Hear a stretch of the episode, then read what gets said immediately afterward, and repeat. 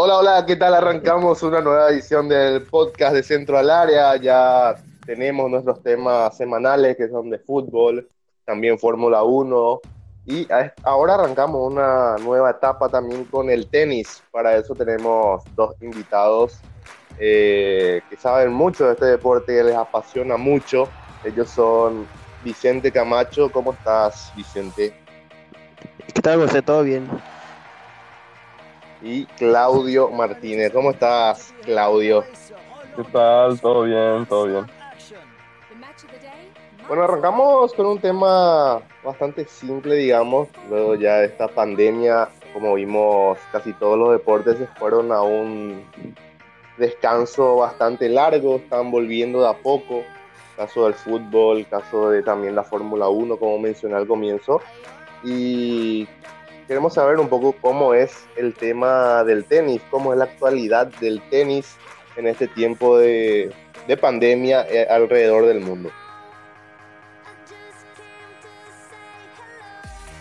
La verdad que ahora mismo eh, está todo frenado, o sea, se frenó desde marzo del torneo, los torneos internacionales de ATP y WTA se frenaron desde marzo a julio y ahora en agosto están retomando. Eh, la WTA jugó un torneo y están eh, los dos, WTA y ATP, están viendo cómo hacer la, el US Open hacia finales de agosto.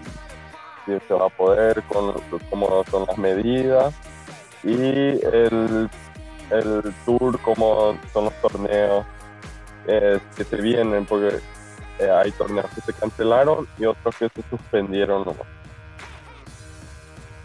Sí, e, el torneo, el torneo importante que se debería jugar dentro de poco es el Master de Cincinnati, que, que hasta ahora no, no, se comunicó si es que se va a suspender o no, pero lo más probable es que se juegue, que debe comenzar el 22 de agosto al 28 de agosto y se va a jugar en el mismo predio donde se juega el US Open.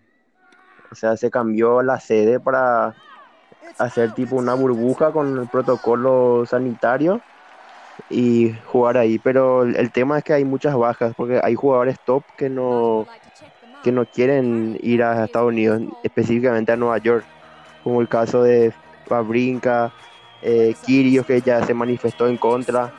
También está Nadal que estaba previsto que juegue, pero al final desistió y en el caso de las mujeres, por ejemplo, la, número uno del mundo, eh, Ashley Barty, la australiana que también desistió de jugar, y es Vitolina, la, ucraniana que es top 5. Otra baja importante es la de Federer, que él se operó de los meniscos en, en febrero, no tuvo una recuperación favorable y ahora dijo hace, hace unos meses, en junio específicamente, que ya no va a jugar durante toda la temporada. Es la segunda vez que él hace eso. Lo mismo pasó en 2016 y al final volvió con todo, ganando varios títulos en 2017. Y también hoy, el, hoy para, ya que hablamos de Federer, hoy es el cumpleaños de Roger Federer, cumple 39 años. Increíble la longevidad del, suizo y esperemos que el próximo año vuelva con todo. Lo que estabas hablando, Vicente, de estaba hablando Vicente de, las bajas. Corta eso. Eh, ¿habría, alguna recomendación o, cómo se planea llenar esas bajas que se están dando con tenistas, con tenistas digo bien, de, del primer nivel? Eh, ¿Existe algún, ya se va a seguir el tema de los rankings? Y para, para US Open, por ejemplo, que las bajas que cité para Cincinnati también son para el US Open. En el caso de Nadal tampoco jugará jugará el, US Open y el tema es que hay 128 clasificados que entran directamente por ranking, del 1 al 128 y de acuerdo al número de bajas del, top 128 digamos van entrando los que están después. En el, caso de Murray, por ejemplo, de 129, un, un tenista ya de élite experimentaba que tuvo muchos problemas de lesiones y ahora va a jugar el US Open. Entra ya que hubo varias bajas dentro del top y va a jugar. Y lo mismo en el caso de las mujeres. Creo que ocurre lo mismo en ambos casos. El US Open debe comenzar el 31 de agosto, justo después del, del Master de Cincinnati. Del 31 de agosto al 13 de septiembre. Durante, durante esta pandemia, por ejemplo, eh, el caso de que todo el mundo conoció, el de Novak Djokovic, eh, que obtuvo el virus, él estuvo, tengo entendido que estuvo organizando torneos eh, exhibición con otros tenistas, ¿verdad? Sí, y uno de los infectados fue justamente Dimitrov, también otra baja importante, digamos. Y, y sí, él siempre muy polémico, Djokovic, siempre estuvo en contra del, de suspender de suspender la actividad. Yo creo que hizo un torneo benéfico, pero al final le salió mal y tuvo que tuvo que parar porque hubo varios casos positivos en su torneo, incluyendo jugadores, familiares, parte del cuerpo técnico y así. Y Djokovic es hasta ahora el número uno del mundo y él confirmó su presencia en, en el US Open y creo que en el Cincinnati también. El único hasta ahora que está en contra de, este tema de suspender el tenis. estaba viendo él por su por las medidas por la actitud el- las medidas que iban a tomar en Estados Unidos que un miembro de tu equipo de trabajo no ya se infectaba. Que bueno eh, vos como jugador ya eh, te descalificaban ya no podías participar del torneo. Bastante radical el tema. Entonces eso iba a quitar la posibilidad de jugar eh, Roland Garros, por ejemplo, que se pasó a, septiembre y eh, otro- el 1000 antes de, de todo el circuito de polvo de ladrillo que iba a ser en Europa, entonces que es más fácil eh, acceder. Y el caso de Roland Garros, por ejemplo, se pasó a septiembre, del 27 de septiembre al 11 de octubre. Y eh, Nadal justamente declinó de participar en la- el circuito de pista dura en Master 1000 de Cincinnati y el US Open para enfocarse en lo que es su especialidad, en la tierra batida. Y seguro va a jugar el ATP de, el ATP de, de Roma si es que se juega. Hasta ahora no hay comunicación oficial si es que se suspende o no. Y luego el de. Luego ya el Roland Garros. Hasta ahora el Master de, de Madrid se suspendió igual que algunos más que ya se juegan en octubre y noviembre, hacia fin de temporada. Entonces se puede decir que la salida de Nadal eh, no es una cuestión estrictamente eh, por miedo al virus o algo así.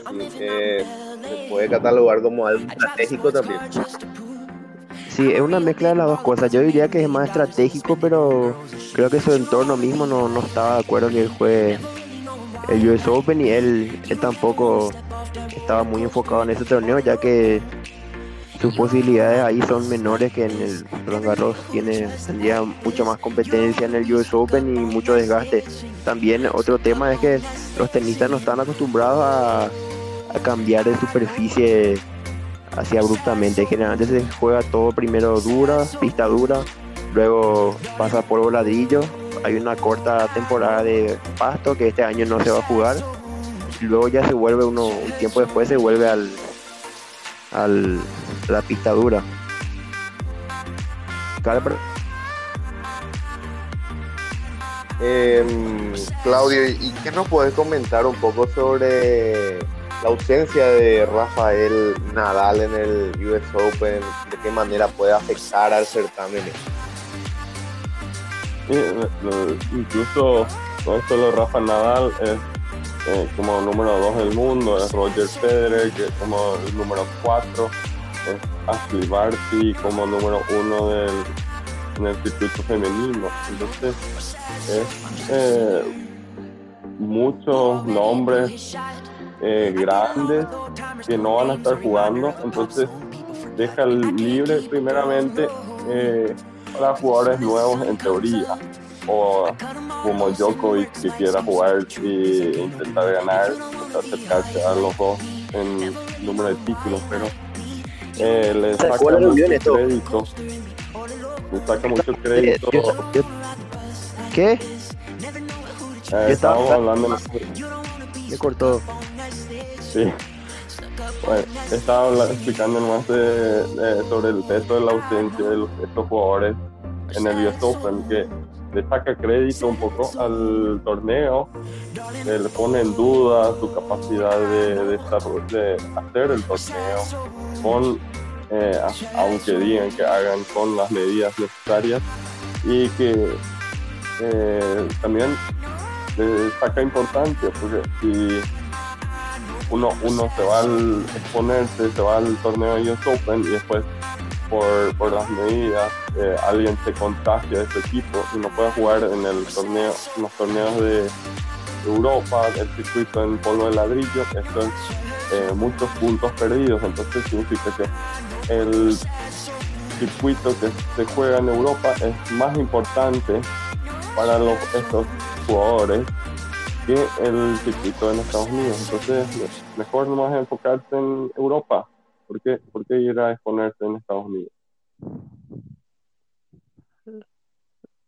No, claro, habrá jugadores que, que irán por todo como Novak Djokovic, pero la mayoría tiene su estrategia ya armada y, y van a cumplir lo que, lo que se propusieron.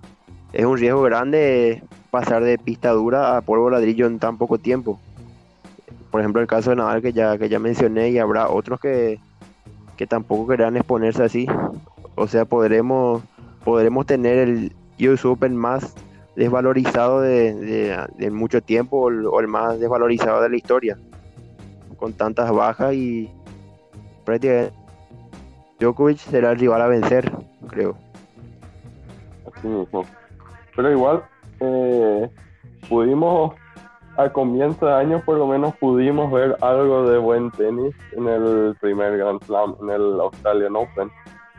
Ahí luego ya pudimos verle a, a Djokovic, a Nadal, en, aunque, aunque Nadal no llegó a la final, igual en, muy buen estado, en muy buen juego.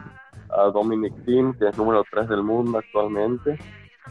Y en el, eh, al final no, Djokovic llevando el, el, torneo, pero con muy buenos partidos que podemos, eh, si quieren recordar algunos momentos, y del lado de femenino, de la WTA, con partidos muy apasionantes, como la sorpresa de, bueno, Sofía Kenan, que era entrando, eh, llegando al torneo como número 12 del ranking, llegando a semifinales y se enfrenta a la número uno del mundo, sembraba uno en su tierra local, Australia, a Ashley Barty y le gana eh, con muy mucha solvencia de juego.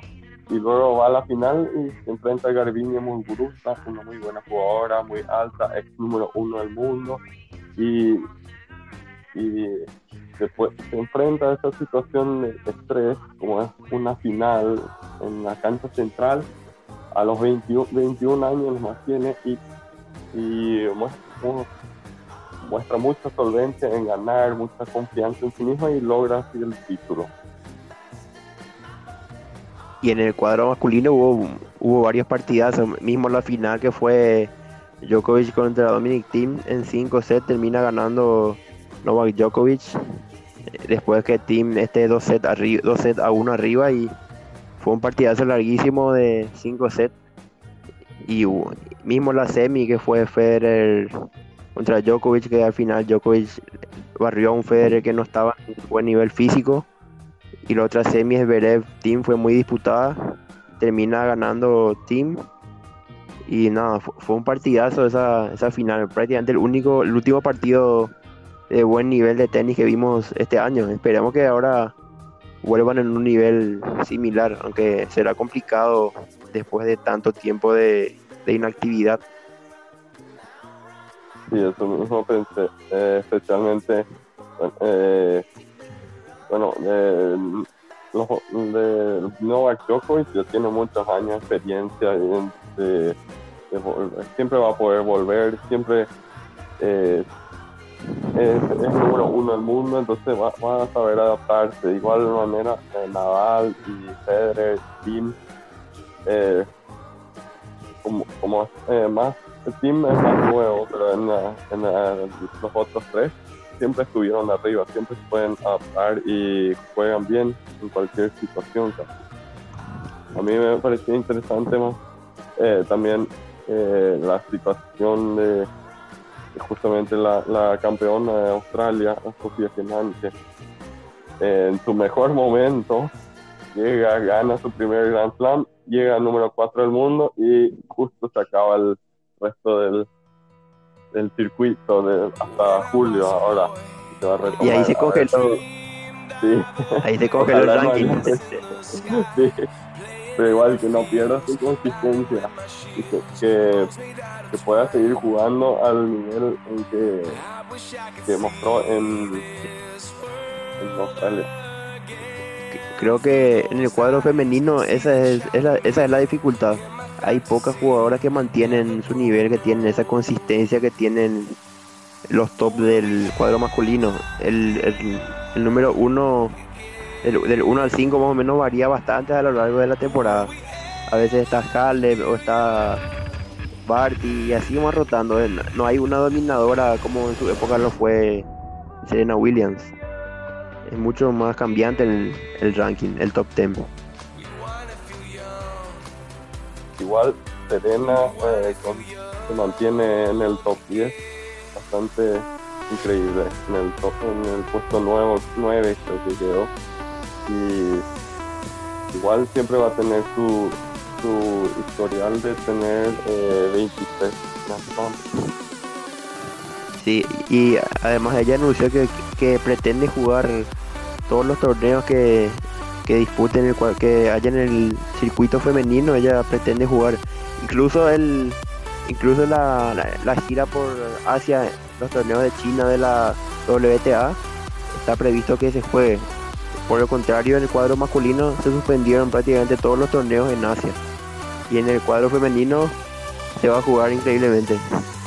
No sé qué, qué habrán pensado las autoridades, pero no suspendieron para el, para el circuito femenino.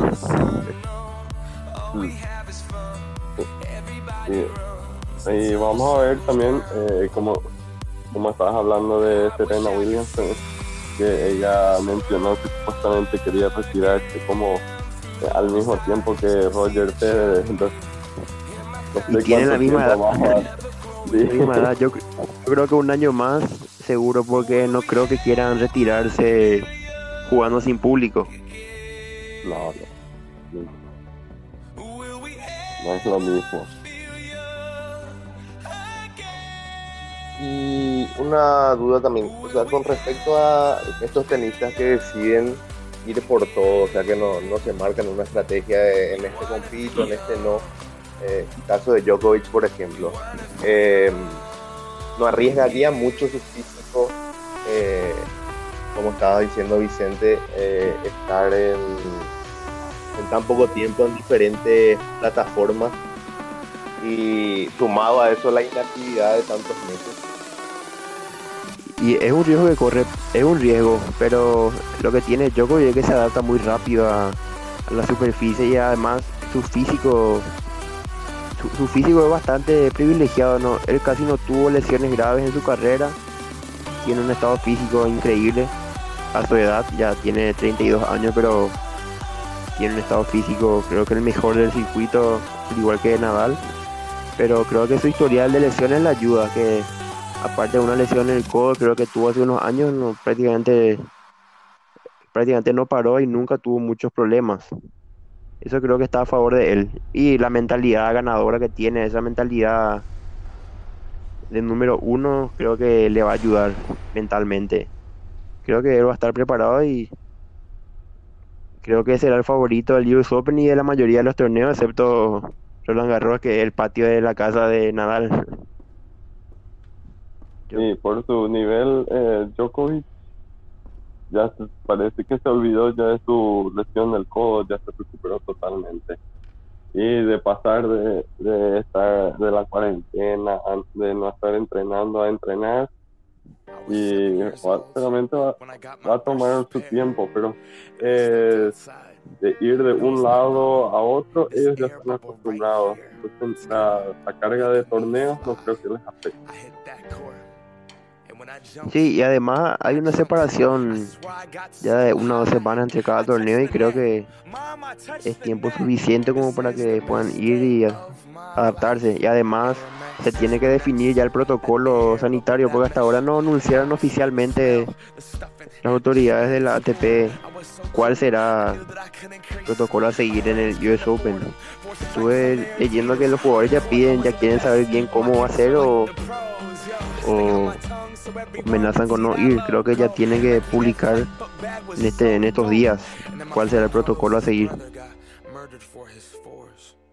¿Cuál es la primera fecha como para retomar las actividades? O sea, en agosto sería. El 22 de agosto es el Master 1000 de Cincinnati, digamos, el más importante. Ya, sí, sí. Son 15 días. Sí, en 15 días. Generalmente los tenistas ya van una semana antes o depende del tiempo que tengan, ya van unos días antes al lugar a entrenar, a concentrar.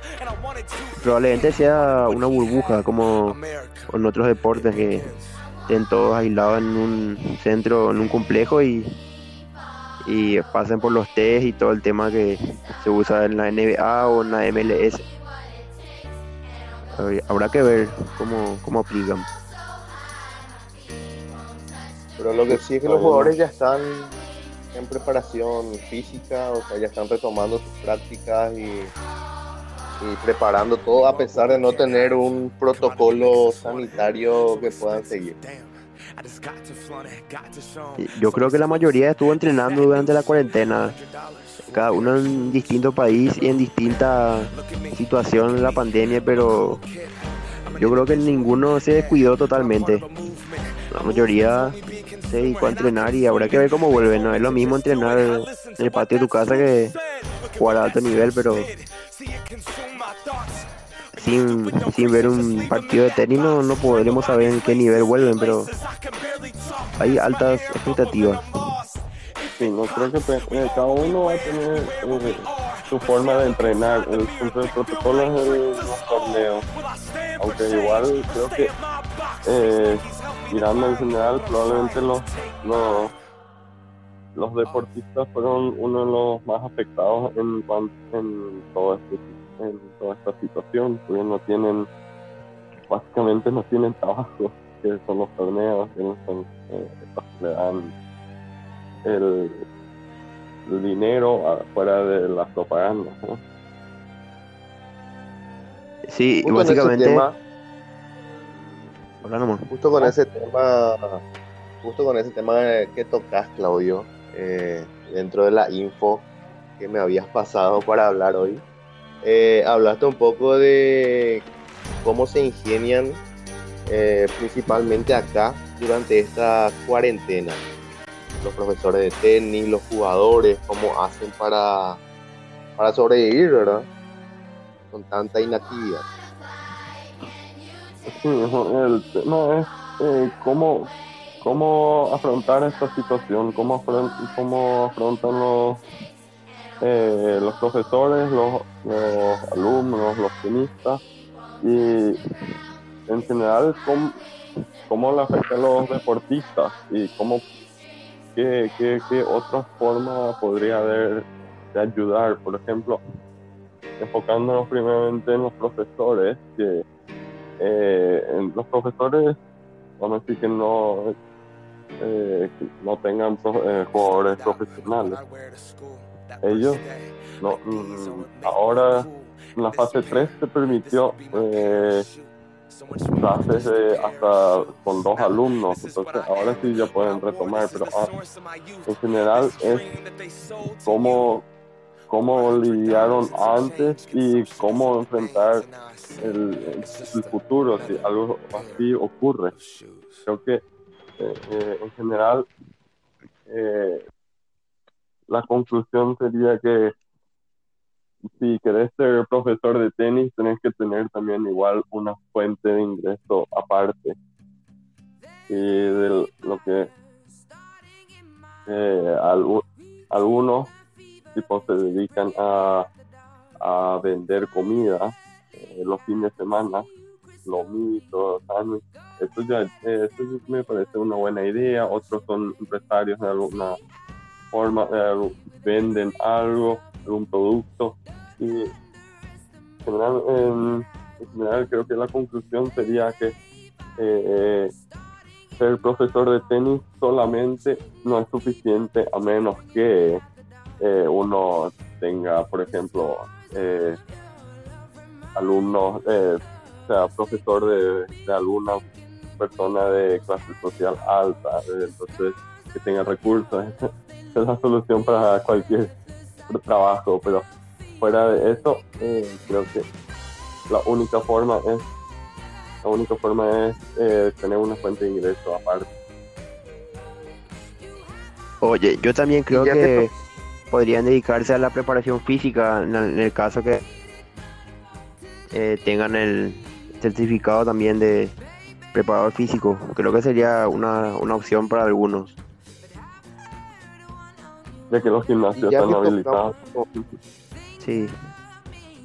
Ya que tocamos este tema también, o sea, hablamos eh, esta primera parte ya estuvimos hablando más sobre lo que es el tenis a nivel mundial. Eh, quiero saber un poco tenis a nivel nacional. Eh, por ejemplo, acá el único deporte que está aprobado como para activar normalmente a fecha de hoy es el fútbol. ¿Qué sucede con el tema del, del tenis, de otros deportes, no, no hay un protocolo definido por el, por el Ministerio de Salud. Eh, ¿cómo, o sea, si tienen la información de cómo continúa eso o, o, algo así. Acá a nivel local, por lo menos, eh, tipo de cómo practicar el deporte, sí ya había el protocolo de, de la fase 3 eh, permitía hasta dos personas. La fase 4 supuestamente, eh, fase 4 supuestamente iba a permitir hasta dobles, pero hasta ahora solo se permite singles o clases con hasta dos alumnos. a mi parecer, eh, debería, no, no le veo mucho la diferencia entre dobles y singles, pero em, en cuanto al protocolo. Eh, en cuanto a los torneos, no manejo, pero seguramente ahora en agosto se estarán reactivando, igual que eh, en los torneos eh, internacionales de, más grandes. La Copa Davis, por ejemplo, que Paraguay debía jugar en septiembre contra Eslovenia, se suspendió. La Copa Davis 2020 ya está suspendido Paraguay debía jugar por el Grupo Mundial 2, luego de vencer a Sri Lanka en febrero y debíamos viajar allá, pero está suspendido la Copa Davis, lastimosamente. Mientras tanto, los atletas profesionales pueden seguir entrenando en la Secretaría Nacional. Hay un protocolo aprobado con lugares aprobados para la práctica de deporte como Centenario, el CIT, Sajonia, Rakiura, el Yat, Paraguay Tennis Club, el Náutico de Samber, el Country Club de Paraná, el Asunción Tennis Club y alguna otra academia habilitada. Y siempre que sigan el protocolo autorizado por la Secretaría, pueden practicar hasta dos personas, creo que estaba escrito en el protocolo, durante la fase 3.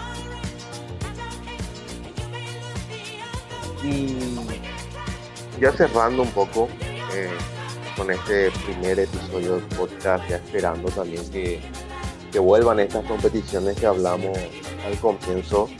Eh, tema de la Copa Davis, la suspensión de, este torneo, o sea, eh, qué dificultades puede traer también a los jugadores de tenis, digo, porque Claudio me estuviste comentando que, hay muchos también que piden becas.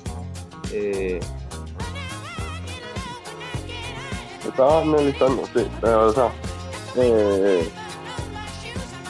el, tema del por cómo afecta toda esta situación a los deportistas, sí, debería haber más apoyo a los, a los, a los deportes, a los deportistas, como en Estados Unidos de que le dan mucho énfasis a los, a los deportes universitarios, mientras que acá, eh, en mi experiencia, eh, no, no, no ha vivido mucho apoyo.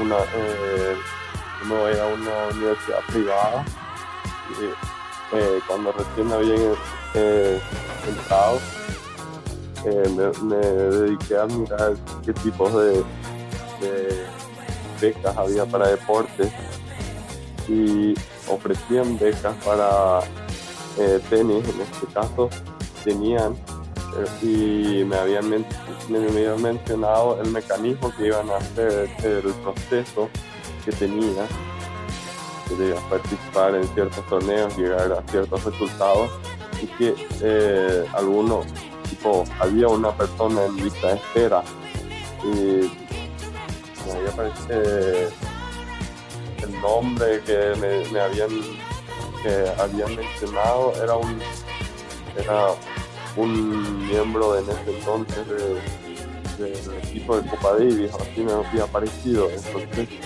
si, eh, si ni siquiera a él le estaban dando la, beca, porque a mí tampoco me iba nada. Y, y después, a nivel de, interfacul de, de torneos interfacultad de, de, de la universidad, se comenzó a ofrecer becas ahí sí eh, a, a los campeones en cada categoría, pero en los deportes eh, que sean de equipo, entonces fútbol, volei, rugby, pero eh, acá no había tenis, pero el, el deporte individual como tenis de mesa eh, no recibió becas, entonces por supuestamente no, no, las becas tienen que fomentar el, trabajo en equipo. Entonces no se le iba a dar al tenis en esto porque es un deporte individual. Y no, no, no le veo mucho el sentido porque los deportes individuales le dan sus propias lecciones de tipo de, coraje, de, de- de enfrentarse uno mismo a la situación difícil y superarse a uno a sí mismo y y fue al rival y entonces eh, no se le da tampoco mucho énfasis a los deportes individuales. Sí, para, eh, para agregar una información, las únicas becadas acá por tenis son Verónica Cepede, que ya conocemos su trayectoria, ya jugó Grand Slam, y la otra es Monse González, también que fue medallista olímpica en el último o de sur y también ganaron la medalla de dobles con Vero Cepede. Son las únicas que reciben la beca de este año eh, de la categoría Elite A. Acá las becas se clasifican en Elite A, B y C. Y cada, eh, cada élite, digamos, cuenta con un cierto monto. Obviamente la Elite A es la que mejor paga. Y para llegar a esa beca creo que tenés que pasar por un montón de requisitos, haber logrado muchas cosas para que te den. Ese creo que es un problema. Creo que se le exige mucho a un atleta para darle una beca y mientras tanto tiene que procurar a pulmón, a pulmón todo, tiene que bancarse todo y eso es lo complicado. Si no tenés medios, casi imposible llegar a una beca. Pasa, en, Verónica, se- pasa en todos los deportes individuales. y, y Verónica Cepeda, que es la mejor tenista que tenemos ahora.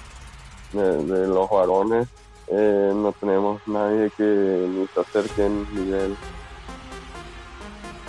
Sí, y además es una de las mejores en el ranking, o sea, el nivel de latinas está entre las dos, tres mejores del, del de, de Sudamérica.